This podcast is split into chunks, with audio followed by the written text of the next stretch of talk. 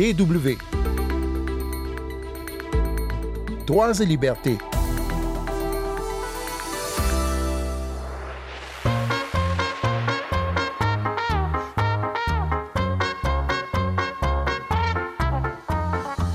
Des anniversaires qu'il est difficile d'ignorer dans une émission qui s'appelle Droits et libertés. Les 75 ans de la Charte internationale des droits de l'homme cette année en est un.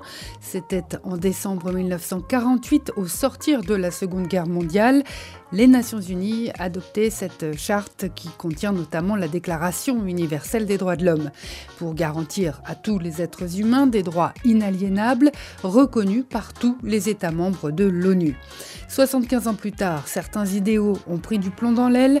Nous allons voir ce qu'il en est de l'Allemagne de 2023 et en seconde partie de cette émission, nous allons nous pencher sur une histoire particulière qui résonne tout spécialement en cette fin d'année. Sandrine Blanchard au micro, bonjour et bienvenue tout le monde.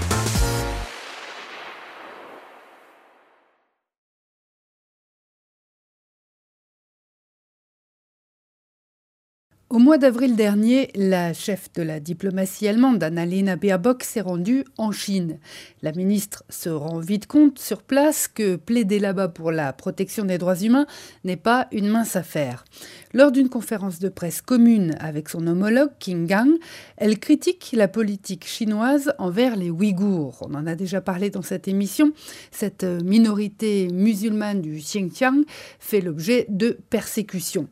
Le ministre chinois rétorque que la Chine n'a pas besoin d'un donneur de leçons occidentales et que de toute façon en matière de droits humains il n'existe pas de standards internationaux.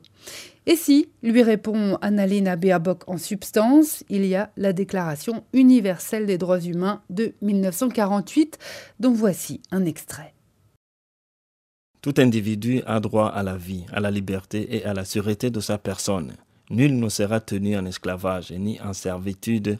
L'esclavage et la traite des esclaves sont interdits sous toutes leurs formes. Nul ne sera soumis à la torture, ni à des peines ou traitements cruels, inhumains ou dégradants. Huit mois après sa visite en Chine, la ministre allemande des Affaires étrangères est toujours en poste. Elle a effectué de nombreux voyages et dresse un constat amer de la situation des droits humains dans le monde. Le principe d'universalité est attaqué de toutes parts en ce moment. C'est pourquoi ces droits universels sont plus importants que jamais. Le gouvernement d'Olaf Scholz a développé le concept de politique étrangère féministe. Cette politique vise à atteindre l'égalité entre tous, donc aussi pour les femmes et les jeunes filles dans le monde. Et Berlin le répète à l'envie, il ne s'agit pas d'une politique étrangère pour les femmes, mais pour tous les membres d'une société. Une vision qui n'est pas partagée par tous, loin de là, et il se trouve toujours des voies pour défendre une politique plus pragmatique qui serait basée sur les intérêts économiques et stratégiques plutôt que sur les idéaux de ce type. Et cela a le don d'agacer Annalena Baerbock. Comme si les droits humains étaient réservés au temps serein à ceux qui n'ont pas d'autres problèmes à régler. Ces déclarations, la ministre allemande les a faites lors d'une fête organisée par son parti, le Parti écologiste, pour célébrer les 75 ans de la résolution 217 de l'ONU, celle en date du 10 décembre 1948, qui proclame, si vous suivez bien, la Déclaration universelle des droits de l'homme. Le texte qui affirme que tous les êtres humains naissent libres et égaux en dignité et en droit. L'Allemagne considère ce texte comme une base de sa politique étrangère qui défend aussi les libertés fondamentales. Mais en 2023, les droits humains et les principes édictés dans la charte sont menacés un peu partout dans le monde. En Ukraine, attaquée par la Russie, au Proche-Orient, mais aussi en Biélorussie, au Darfour. Et ce n'est là qu'une infime partie d'une longue liste de pays et de régions sur tous les continents. L'Allemand Volker Türk est actuellement haut commissaire des Nations Unies pour les droits de l'homme et lui aussi constate que la charte de 1948 est soumise à de multiples pressions, mais il veut voir aussi les progrès effectués, comme il le souligne dans ce message vidéo. Les droits humains font désormais partie intégrante de la gouvernance et de la prise de décision. Les mouvements tels que Black Lives Matter, MeToo, Fridays for Future mais aussi le militantisme des indigènes, le féminisme, les soulèvements de femmes, tout cela a donné courage à certains de se battre pour la défense de leurs droits et contre l'injustice. Les tribunaux de certains pays ont même reconnu le droit à un environnement sain et poursuivi des contrevenants en justice. Pour Volker Turk, le monde a besoin, en ces temps sombres, d'une vision pour un avenir partagé qui serait basée sur le respect des droits humains et se concentrerait sur la recherche de solutions communes, rassemblées au lieu de diviser.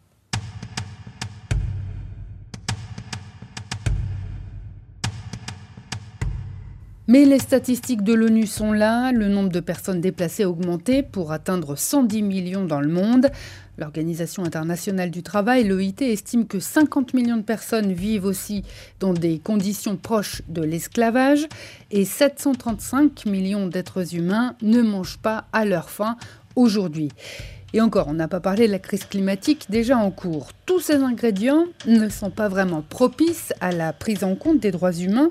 C'est ce qu'explique l'historien Heiner Bielefeld, qui avoue que la situation actuelle est au-delà encore de ce qu'il aurait échafaudé comme scénario du pire il y a dix ans. Ces dernières années, il n'y a pas eu seulement des reculs, on peut aller jusqu'à parler de régression avec l'avancée des régimes autoritaires et des tendances autocratiques au sein même des démocraties établies. Heiner Bielefeld occupe la chaire de droits humains et politique des droits humains à l'université Friedrich Alexander d'Erlangen-Nuremberg en Bavière. Mais Heiner Bielefeld se réjouit des succès de la CPI, par exemple à la Hesse, telle qui est habilitée à poursuivre les violations des droits de l'homme les plus graves, et il se félicite par exemple de l'émission d'un mandat d'arrêt contre Vladimir Poutine. Mais qu'en est-il de l'Allemagne?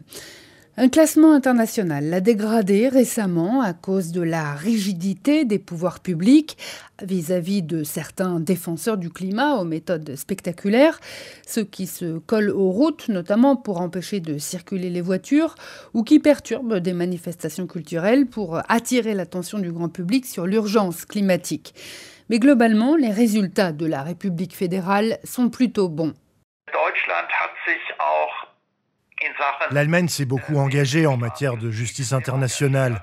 Le tout premier procès contre des tortionnaires d'État syriens s'est tenu à Koblenz, en Allemagne, au nom de la compétence universelle qui prévoit qu'un tribunal allemand peut juger des crimes, y compris quand ni les auteurs ni leurs victimes n'ont la nationalité allemande. La difficulté, selon la ministre allemande des Affaires étrangères, c'est de ne pas s'enfermer dans une tour d'ivoire, de ne pas s'envelopper dans des valeurs morales qui empêcheraient de discuter avec tout État qui ne serait pas une démocratie immaculée, si tant est d'ailleurs que ce type de régime existe réellement en 2023. Il faut protéger les structures qui sont en train de s'éroder et que certains menacent même de détruire à coups de masse. Il ne s'agit plus de violations éparses des droits humains, mais d'un système international établi au fil des décennies que certains voudraient réduire à néant. Le gouvernement allemand actuel, tout comme son prédécesseur, travaille dur pour éviter cela.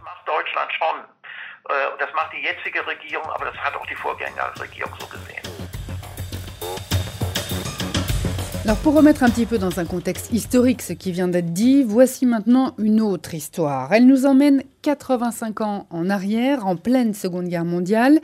À l'époque, les nazis terrorisent l'Europe et des transports d'enfants clandestins sont organisés pour sauver des enfants juifs de la déportation et de la mort quasi certaine. Certains ont ainsi pu partir aux États-Unis. Arthur Kern, alors petit garçon qui vivait à Vienne, en Autriche, a pu être emmené à Los Angeles. L'historienne Lily Meyer raconte leur histoire extraordinaire dans un livre, Arthur et Lily, car ce garçon rescapé de l'Holocauste, elle l'a rencontré bien plus tard, quand elle, elle avait 11 ans. C'était en 2003. Arthur Kern sonne alors à la porte de l'appartement où habite Lily, à Vienne. Il avait grandi dans cet appartement dans les années 30 et moi j'y ai grandi dans les années 90. 60 ans nous séparaient. Il a fait le voyage depuis Los Angeles à Vienne pour revoir cet appartement. À l'époque, Arthur Kern est âgé de 75 ans. Il ne doit sa survie qu'à la décision difficile de ses parents pendant la guerre, l'envoyer alors qu'il n'était qu'un enfant en France. En se séparant de lui pour lui éviter les persécutions nazies, ses parents lui ont sauvé la vie. De France, le jeune Arthur est emmené aux États-Unis avec plusieurs dizaines d'autres enfants juifs.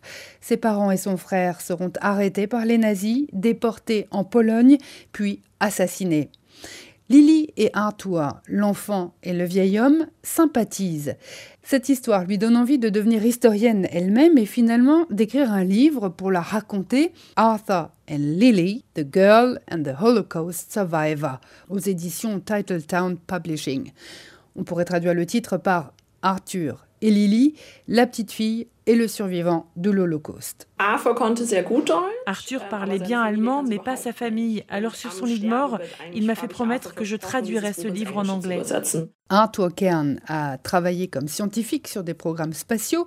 Il a même participé à la mission Apollo, qui a fait faire à l'homme ses premiers pas sur la Lune.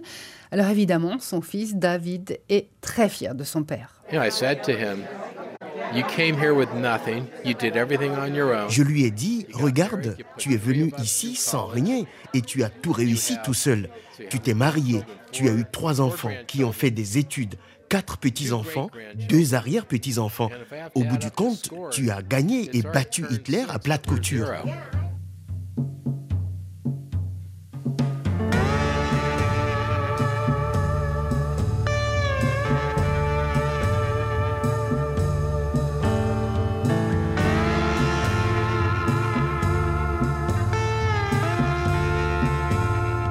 C'est la fin de ce magazine. Merci à vous de l'avoir écouté et à Oliva Pipa et Katharina Wilhelm pour les sons.